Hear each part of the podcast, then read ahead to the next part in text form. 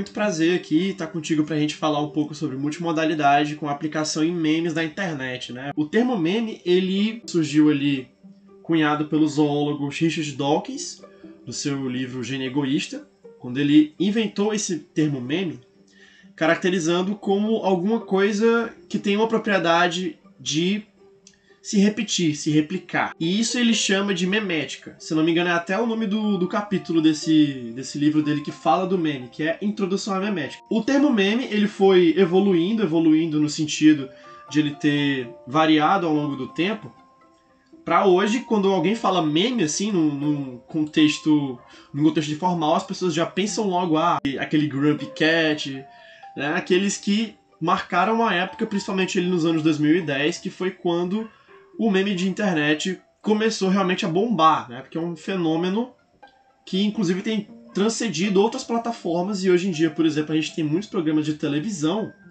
que às vezes recorrem a linguagem muito parecida com o dos memes. E recentemente teve esse reconhecimento como sendo de um gênero textual, né? Porque antes a gente não entendia que aquilo ali era um texto.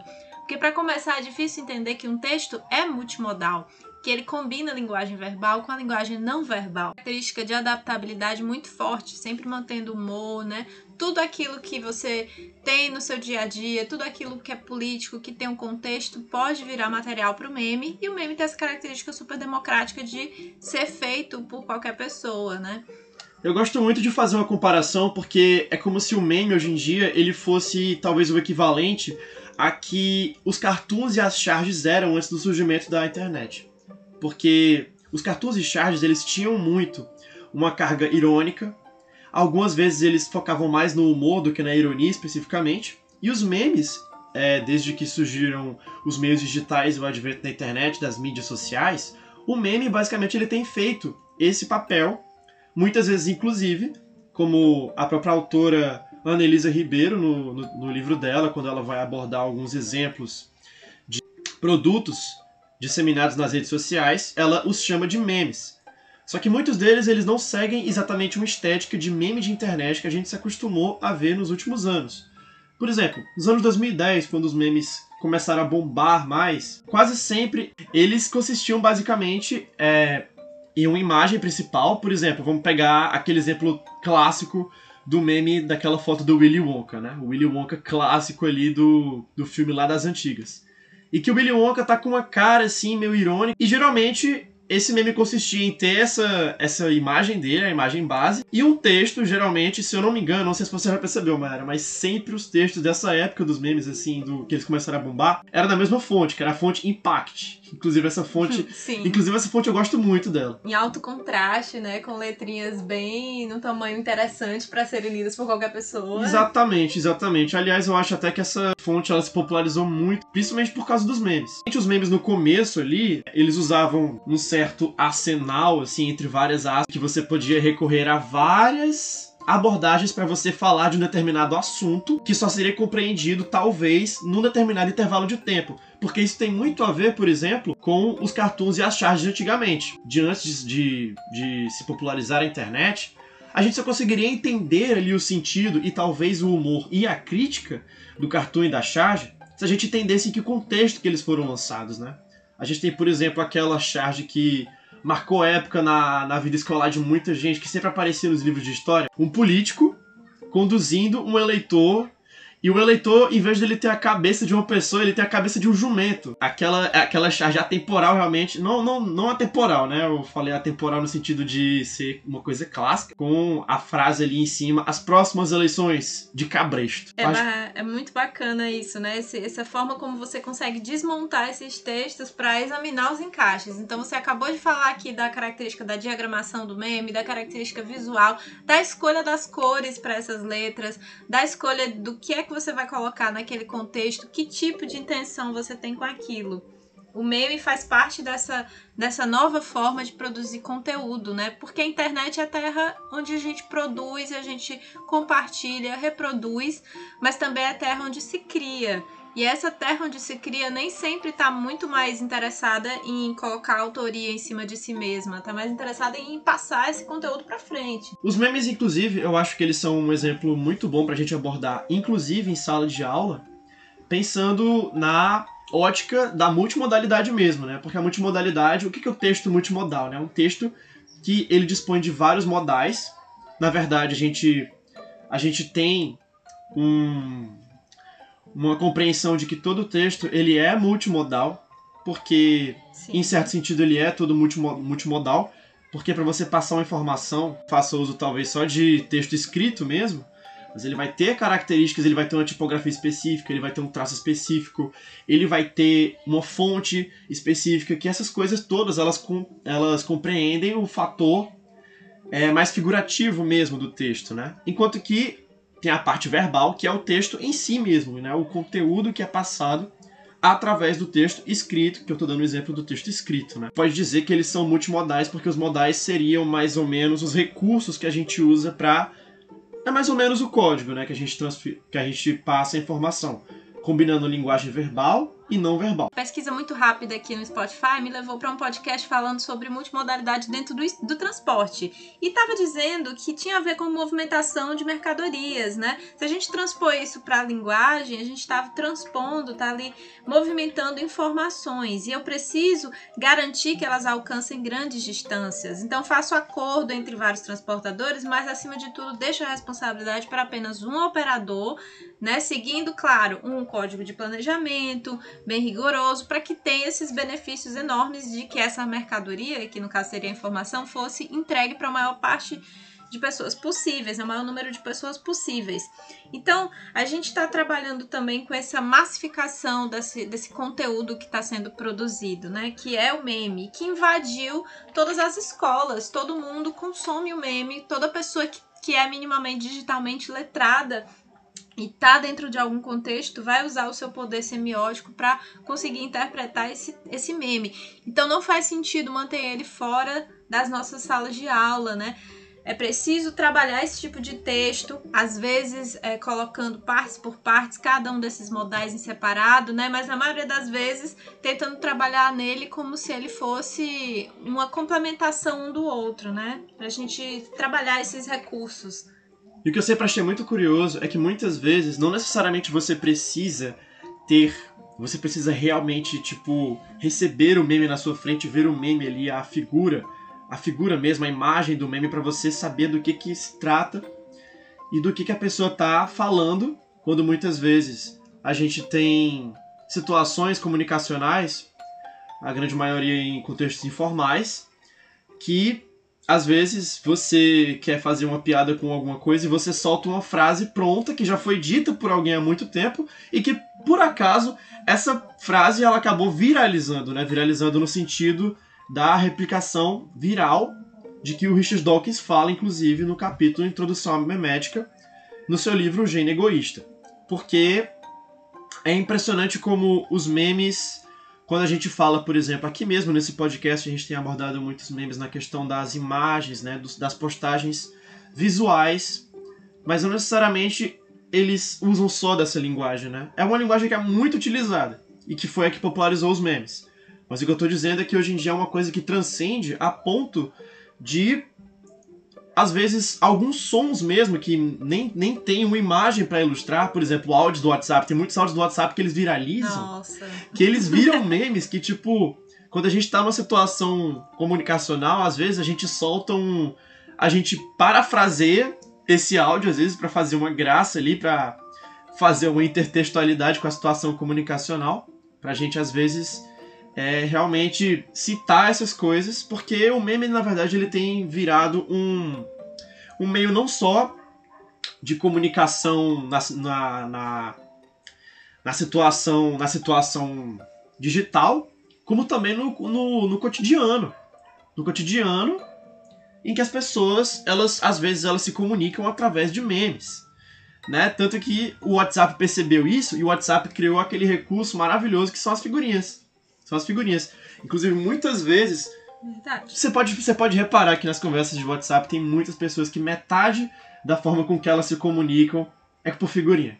E a, a figurinha manda... é o novo meme, né? A figurinha vai ser aquele meme compacto. Não, é porque fácil. na verdade. Não, é porque na verdade a figurinha ela chegou para revolucionar também, porque ela propicia uma. Essa comunicação através do meme, ela viabiliza essa comunicação através do meme de um jeito instantâneo, né? Instantâneo. Então, você não precisa mais ficar salvando aquelas imagens ali é, que você vê no Twitter para você ficar pensando em mandar alguma hora ali quando alguém soltar uma deixa e você mandar ali no grupo, você ter que perder tempo procurando na sua galeria. Agora você tem uma galeria só de figurinhas para você, pelo menos, perder alguns minutos a menos na hora de você procurar uma figurinha e soltar, por exemplo, aquela figurinha. Dá um exemplo aí de figurinha, Mayara, que a gente poderia soltar aí, sim, tipo, uma situação comunicacional. Ah, eu sou muito ruim, mas. Ah, já sei. Por exemplo, quando a pessoa no grupo fala uma coisa meio controversa. Aí alguém. Eu, particularmente, quando alguém fala uma coisa assim meio controversa, eu, às vezes, eu vou logo procurando ali na minha galeria de figurinhas a figurinha do Xaropinho, né? O mascote lá do Ratinho. Que basicamente é. Pelo menos a figurinha que eu tenho é uma imagem ali, claro. Rapaz! Exatamente, rapaz! Que é basicamente uma, uma foto do, do xaropinho em baixa resolução. É importante citar isso. Muitos memes eles são em baixa resolução de propósito. Porque isso. a gente percebe que a estética do precário ela tem realmente tomado conta. Porque a estética do precário do meme ela contribui muito pro efeito de humor do meme. Porque se o meme for perfeitamente resolução, assim, HD, passa uma sensação realmente de seriedade, de formalidade. Então, e o humor ele é totalmente o contrário, não é para você levar a sério. Então, Isso. Ele é Muitos... menos convencional, né? Menos convencional, menos estrito. Ele combina mil coisas, tantas óbvias quanto as sutis. Então a gente tem até hoje em dia uma categoria chamada shitposting, né? A merda postagem, como se traduz, onde as camadas de contexto vão ficar ali essenciais para essa compreensão, assim como todos os outros memes. Mas a característica do shitpost é essa essa low quality, né? Essa parte do, do ser feio. Sim, é isso que eu tô dizendo. Essa estética do precário, ela evoluiu a ponto de ela se bastar por si só para fazer um meme minimamente aceitável, né? Esse conceito de aceitável é relativo, mas eu particularmente gosto muito de, de shitpost. Espero que o shitpost continue se popularizando cada vez mais e atingindo mais camadas da, da sociedade, porque eu vejo muitas vezes no shitpost, talvez, não sei se você vai concordar, eu vejo muitas vezes no shitpost algo meio dadaísta, talvez. A gente pega o, o, o Marcel Duchamp, por exemplo, o fundador do, do dadaísmo, quando ele de repente arrancou um, um mictório, jogou no chão ali do museu e disse que aquilo ali era arte. É claro que aquela situação ali, o contexto, é totalmente diferente de você pegar, sei lá, a foto de um, de um gato com o focinho na o focinho enorme na tela, diminuir a resolução de propósito e botar uma por exemplo, você botar em Comic Sans numa qualidade igualmente precária e você escrever miau, sabe? Porque Comic Sans já é cômico, né? Acho que a, a letra devia se chamar Comic Sans mesmo, porque só de ver aquela letra já dói na minha vista. E né? Comic Sans, inclusive, eu acho que ela é muito simbólica para representar, para falar de memes, porque Sim. ela a Comic Sans realmente ela é ela é feita pra. Ela, ela, desde o começo ela foi feita para ser uma coisa mais descontraída, né? Foi feita para ser uma coisa mais descontraída e eu acho que ela casa muito bem, por exemplo, quando você usa ela em memes. Quando a gente está falando de meme, a gente também fala de apropriação, né? De apropriação, uma coisa mais sarcástica, uma coisa crítica, que às vezes traz a gente para essa linha de pensamento diversificada.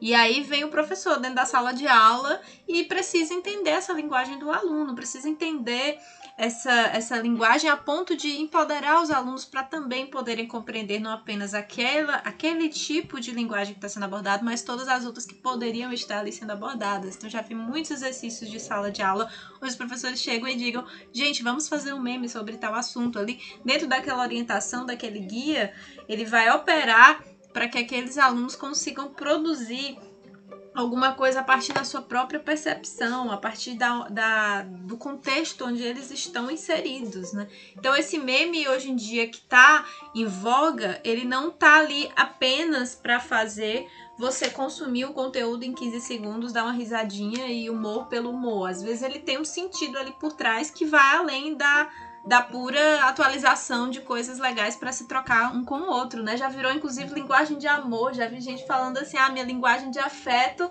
é trocar meme, tem que me dar meme". Se a pessoa não é alimentada ali com meme, ela não, não tá se sentindo validada pelo seu parceiro. Ele tá trocando meme com quem? Por que, que ele manda pros amigos e não manda para mim?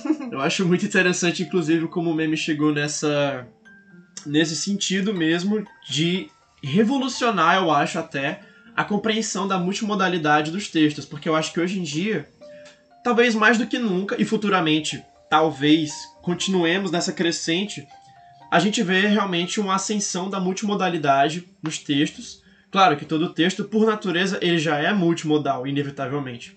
Mas hoje em dia, eles estão adquirindo uma complexidade de modais e cada vez mais, por exemplo, contextos que o meme, eu acho que ele encarna muito bem esse fenômeno de como quando hoje em dia, hoje em dia ultimamente com o desenvolvimento dos meios de comunicação, sobretudo os audiovisuais, a gente tem uma mistura e uma intertextualidade muito grande. E os memes, eles são talvez um dos maiores exemplos disso e talvez também os maiores responsáveis por isso.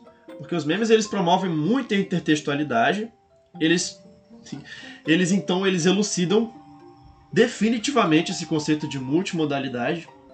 Então, como você bem falou, Mayara, eu acho que é uma uma experiência muito legal o professor levar esse tipo de linguagem para a sala de aula, porque é um jeito de ele conquistar realmente o interesse dos alunos pela aula, não só aquele coisa, aquela coisa é, muito secular dos alunos ficarem lendo o, o, o livro necessariamente em voz alta para a sala toda escutar, sabe? Eles se sentem muito compreendidos quando a gente traz o, o meme como texto, né? Como gênero textual. Porque, as, a, como eu estava falando, as possibilidades são tão infinitas. A gente tem um discurso que vem pelas palavras, pelas cores, gramática, pontuação, layout, logotipo, papel. Antes podia parecer difícil de produzir um meme. Então o aluno pega, vai lá no Canva e de repente sai um meme. Ele acabou de descobrir, porque ele é letrado digitalmente suficiente para conseguir usar aquela ferramenta, ele faz uso daquela ferramenta para fazer um meme, para fazer um, um, TikTok que vai viralizar ali dentro do, das pessoas da comunidade dele, né? Então ele vai se tornar o dono do seu discurso.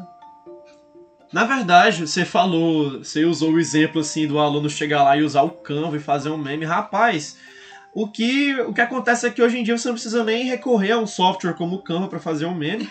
Porque, verdade. na verdade, o Canva, o Canva ele é mais é, é recomendado para fazer trabalho acadêmico, né? Porque ele Design, tem bom, uns né? templates bem bonitinhos. E isso, na verdade, muitas vezes é o contrário da proposta do meme, porque o meme, na verdade, é bom, é bom lembrar, é bom lembrar. O meme e o shitpost, que é uma subcategoria de meme, o meme de internet, no geral, ele é centrado no humor, certo? Isso aí não se discute. Ele geralmente ele tem ele tem que ter um, uma pegada de humor. Porque se ele não tiver uma pegada de humor, muitas vezes as pessoas não vão nem encará-lo como meme.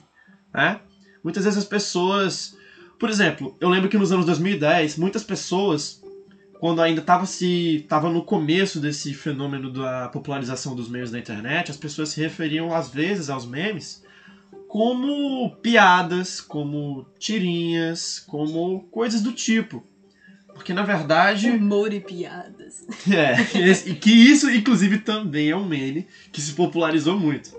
E eu acho curioso que meme hoje em dia é quase realmente um sinônimo de humor, né? De piada. Talvez ele seja o recurso de humor mais utilizado se a gente for pensar numa concepção mais geral de meme também, como aquela coisa que se repete. E muitas vezes a gente usa realmente de frases consagradas por memes e recursos consagrados pelos memes da internet, os memes mais famosos no, no caso, para produzir efeitos de humor. Então é um é, é um universo assim, né? é um, é um, eu acho que é um tá, tá um contexto assim comunicacional muito complexo é bacana você trazer isso porque eu lembrei agora das camadas, né? Pra gente entender o meme, precisa saber todas aquelas camadas de significação, né? Os diversos modos semióticos que aquele produto foi feito, não necessariamente precisam passar por você, mas a forma como você percebe, para você entender aquele meme, precisa acontecer essa inter, interação entre esses elementos dentro do meme. Então eu preciso ter um discurso, um design, uma produção, distribuição, né? Nenhum sendo mais importante do que o outro, mas todos eles igualmente retratando alguma ideia de realidade que alguém está querendo passar, está querendo enquadrar através daquela comunicação algum tipo de assunto que ou está em muito em voga ou não está tão em voga, né? No caso do shitposting, a gente vai ter um, uma forma muito específica de se tratar o meme, porque existe até um certo esforço para que ele seja é, apreciado por uma subcultura. Então, é para ser um pouco menos engraçado porque tem menos esforço envolvido. O shitpost ele vai ser menos engraçado para a maioria, ele vai ser muito engraçado para uma minoria que está ali entendendo todas aquelas várias camadas na qual ele está inserido. Então, é uma forma de texto apreciada por aqueles que estão constantemente consumindo conteúdos rápidos na internet de forma despretensiosa, ambivalente, né? Senão não teria um público contemporâneo indiferente apreciando, né? No caso do shitpost, ele não vai ser postado para ter um grande resultado. As suas intenções não são não são é, é, irritar muito, vão ser genuinamente desinteressantes em termos de provocar uma, uma expressão, uma emoção específica no receptor. Então é muito bacana esse tipo de reflexão. Você sabe qual é um dos maiores exemplos de shitpost que bombaram mais nos últimos, nos últimos anos, que eu, pelo menos, tenho percebido na minha bolha? Porque a gente também tem que avaliar que isso é uma questão muito relativa. Sim. Porque, sobretudo, o meme de internet, para você interpretar as tendências atuais do meme de internet, por exemplo, geralmente, se você. Se você tem mais de 30 anos, por exemplo, já é mais difícil você acompanhar algumas tendências de memes que pessoas de 20 e poucos anos acompanham. Porque, querendo ou não, são, são ciclos sociais diferentes que as pessoas frequentam, são faixas etárias diferentes que as pessoas têm de amizade, de relacionamento e tudo mais. Então, não sei se você vai lembrar, Mayara, mas nos últimos anos, pelo menos de uns dois anos pra cá, um que tinha bombado muito, mas que hoje em dia, por exemplo, como a gente vê esse fenômeno assim, que às vezes é uma coisa muito fugaz, alguns memes eles ficam marcados eles ficam marcados muito em um determinado espaço de tempo, mas depois eles são rapidamente esquecidos. É muito Eles bom, dá são- pra fazer uma linha de tempo só com memes, né? Ah, esse meme aqui bombou em 2011, esse aqui em 2013. A gente Sim, hoje em dia- fazer isso, né? Tanto que hoje em dia, aqueles, aqueles exemplos de memes que bombaram mais nos anos 2010, por exemplo, o Willy Wonka, você não encontra em lugar nenhum. Aquilo ali hoje em dia é considerado realmente. Se você lança um Willy Wonka hoje pra fazer um meme com aquela, aquela fonte Impact e dizendo aquela mesma frase que ele dizia em todos os memes da época, que era: Me conte mais sobre como é não sei o que, não sei o que. Cara, O dinossaurozinho, né, também. O dinossaurozinho botando a mãozinha na garrinha no queixo, Sim, pensativo, sim, esse, né? esse é dinossauro, esse antigo. dinossauro ele marcou a geração também. Só que hoje em dia essas coisas elas praticamente desapareceram, porque é uma coisa muito efêmera, muito fugaz.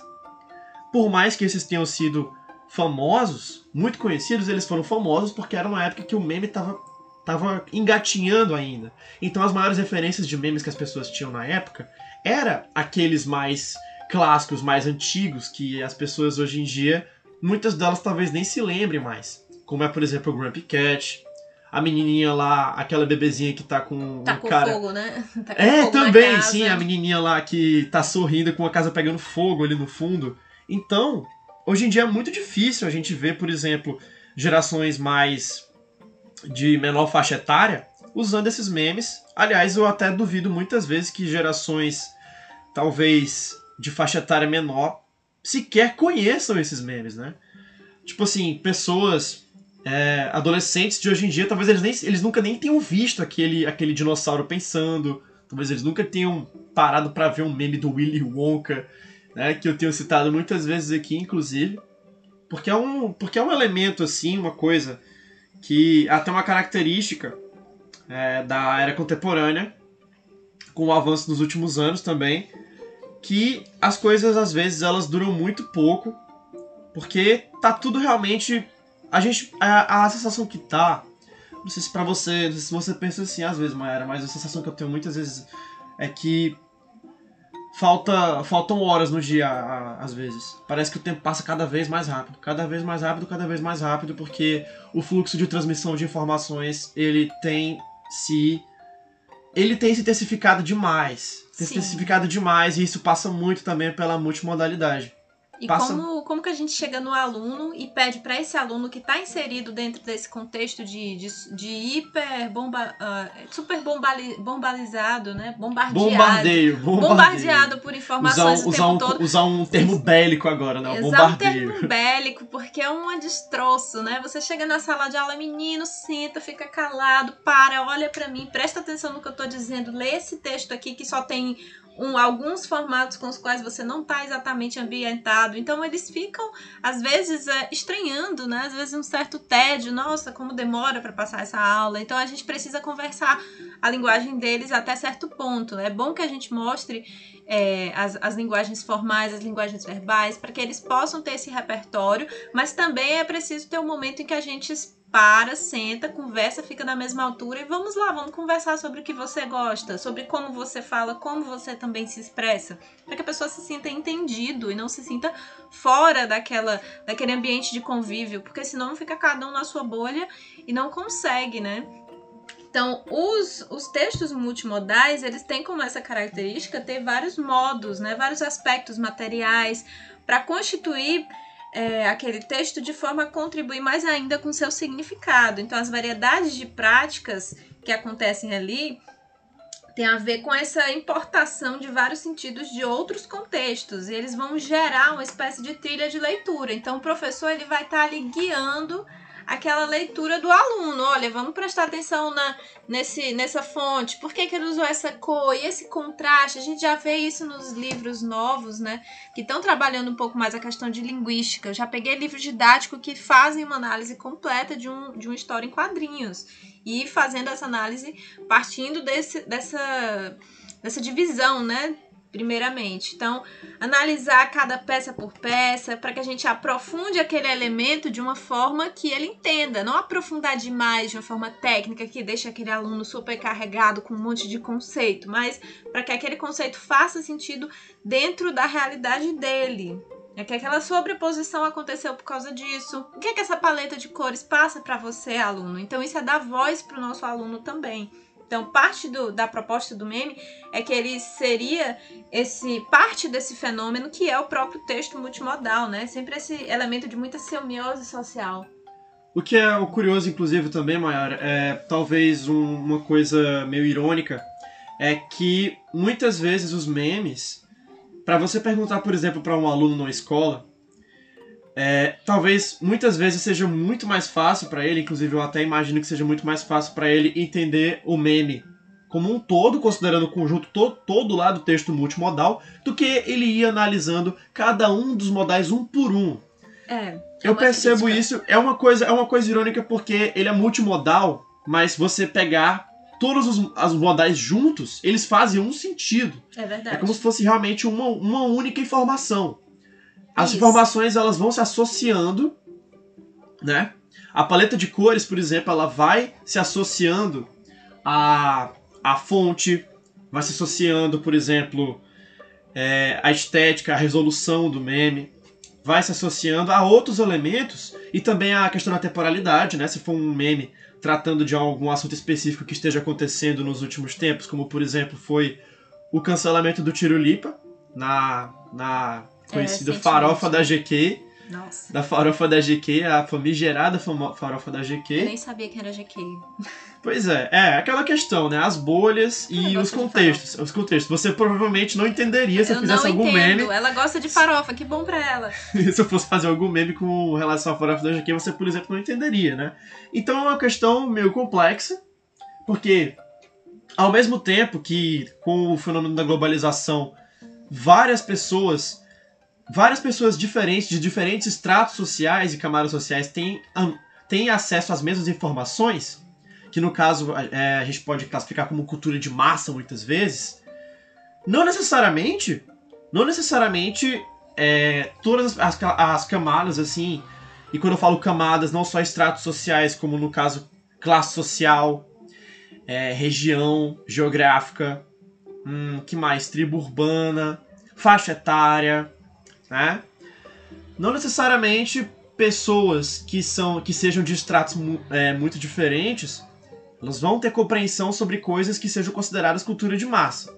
Até porque esse conceito de cultura de massa é muito complexo Então, eu acho que seria meio supérfluo a gente ficar se aprofundando nesse conceito de cultura de massa, mas o fato é que os memes têm revolucionado, de fato, é, essa compreensão do texto multimodal, porque eu acho que hoje, mais do que nunca, o texto multimodal ele se faz presente mais do que nunca realmente, porque existe justamente uma complexidade de modais, de recursos que você pode usar para passar uma informação que hoje, por exemplo, o meme eu acho que ele é um dos melhores exemplos que você pode tratar, por exemplo, para você falar de multimodalidade em sala de aula. Só para dar um exemplo, né? É, já que a língua sozinha não vai dar o tanto de sentidos que aquela mensagem pode ser constituída, né? A língua e a alfabetização agora elas são elementos parciais do sentido. Eu também vou precisar de um recurso visual, também vou precisar de um recurso sonoro, eu vou precisar de tecnologias específicas de gravação, para poder adaptar, fazer uma montagem, fazer uma transcrição, fazer uma síntese, para conseguir interrelacionar esses assuntos, seja da política até a arte. Então a gente que acabou de passar por uma eleição, com certeza foi bombardeado com diversos memes e jingles e muito material foi contribuído né, dentro dessas eleições através do meme, passado através de memes, né? Então, memes que eram da esquerda foram postados num canal do Melted Videos, memes que eram da direita estavam em outro, outra plataforma de, de memes, né? Então, a gente vai ter também essa, essa inserção dos memes, até mesmo dentro dessa, dessa luta política que a gente está falando aqui. É, o texto da, da, da, Ribeiro, ele vai trazer algumas peças, né? E uma delas aqui está falando sobre uma análise entre a, duas peças que circularam nas redes sociais, né? A traição das imagens. Então, eu não vou querer me, me parar muito nele, porque a Ribeiro já falou desse meme. Então eu vou falar de outro aqui, muito bobo, que eu tô vendo que é tipo um dragão muito grande, não sei, um monstro. Ah, esse é porque na verdade é, a gente percebe também os memes que eles têm. Vou fazer uma muitos memes aqui. Muitos memes é como. É, não sei se. Não sei se fazer uma audiodescrição é a melhor coisa, mas. Temos uma montanha muito alta, grande, íngreme, né? Um cenário com nuvens verdes. Maior, eu acho. Ó, pronto. Esse, esse é um aspecto importante do meme, do multimodal. Porque às vezes, se você pegar para pe pegar exatamente, especificamente cada detalhe do meme, você também vai se perder na hora de você entender o, o, o conceito como um todo. Vamos lá, você tá falando da montanha? Nesse é... meme aqui que a gente está analisando nesse exato momento, a montanha ela é totalmente descartável. Por quê? As duas ah, mas figuras ela dá uma que... grandiosidade pra cena, assim. Tem um tipo um monstro, ah, aí tem um cenário é... trevoso na, na, na Não, trás. não, mas, mas, tu fosse, mas se a gente fosse a ter só isso, a gente não vai pegar a mensagem que o meme é. quer passar, né? Por exemplo, nesse caso a gente tá analisando um meme aqui, que é um meme visual, não é um, um Às meme... vezes eu me pergunto, será é que um... o meme contempla as pessoas que têm baixa visão? Eu fico, poxa, eu queria que essa pessoa entendesse esse meme. Será que tem áudio descrição desse meme? Mayara, mas isso acontece muitas vezes também, como por exemplo, aquele meme que a gente viu agora há pouco, por exemplo, citando o Itachi e o Pen, que são personagens do anime Naruto, pessoas que nunca ouviram falar do anime Naruto também não vão entender, assim como uma pessoa que não tiver uma, um grau de vista muito bom vai entender esse meme, esse meme se ele for visual. Então, essa, então sempre vai, vai existir limitações para uma pessoa entender uma mensagem, um meme, e eu acho que isso se aplica a várias coisas.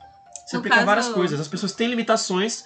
Essas limitações, todo mundo tem suas limitações, não dá para você entender tudo, isso é uma utopia. Mas Até o que acontece... porque tem as camadas de sentido também, né? Então, por exemplo, se eu pego esse meme aqui do, do Tom, com a aparência de super bombado, dizendo eu com todas as frases do Itachi Pen decoradas, e aí eu tenho o Jerry, bem pequenininho, professor de filosofia. Então, se eu mostrar isso aqui pra minha prima que não conhece o Itachi, que nunca leu Naruto, não vai fazer sentido nenhum. Assim, tá, quais são as frases do Itachi? Quais são as frases do Pen? Por que, que eu vou decorar elas? Não vai fazer sentido, mas para um professor de filosofia que convive com alunos do quinto ano que consomem o Naruto, vai fazer todo sentido ele entender isso. Ele entender que aqueles meninos estão pegando essas frases super espertas que eles estão tacando da sala de aula de um anime, de uma animação japonesa. Sim, justamente. E os memes também eles têm um papel muito grande na parte de socialização também, porque faz Isso. com que muitas pessoas se identifiquem umas com as outras como fazendo parte de, por exemplo, uma mesma, um mesmo grupo de fãs de um anime que é Naruto, que tem um, um, uma base de fãs muito grande ao longo, é, ao redor do mundo.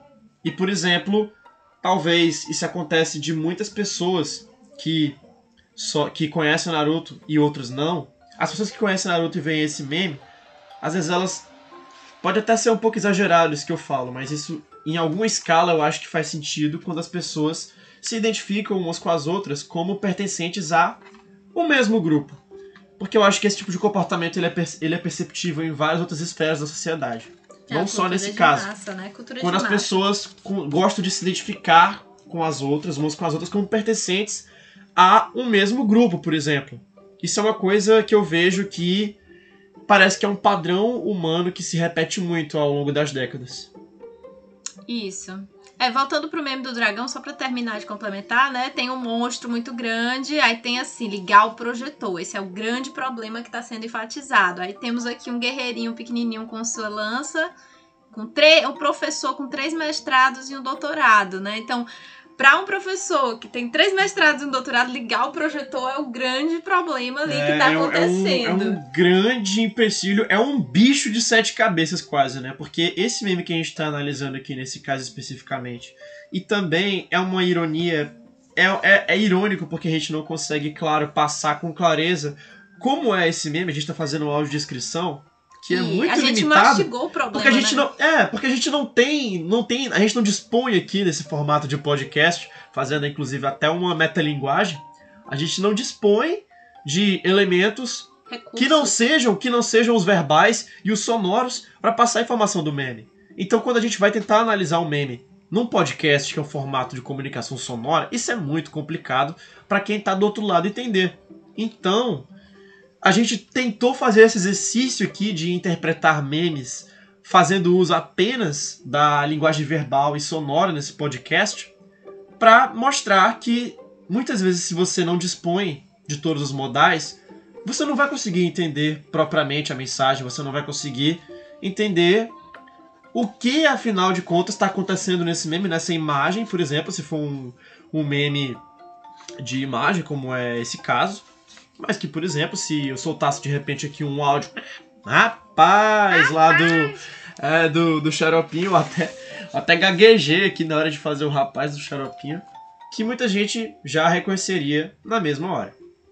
É, certamente aqui só, só tá conseguindo fluir a comunicação porque a gente está pressupondo que vocês entendem minimamente o que está se passando, né? Que vocês compreendem a cultura do próprio meme. Imagina se eu pegar uma pessoa da, que não tem contato com aquilo, que não tem essas referências todas e, e sacar um meme para essa pessoa, ela não vai entender muita coisa. Se ela não for letrada para entender aquele tipo de linguagem, ela não vai ter o mesmo insight que uma pessoa que que realmente está ali consumindo aquele tipo de conteúdo num, num tempo assim bastante recorrente, né?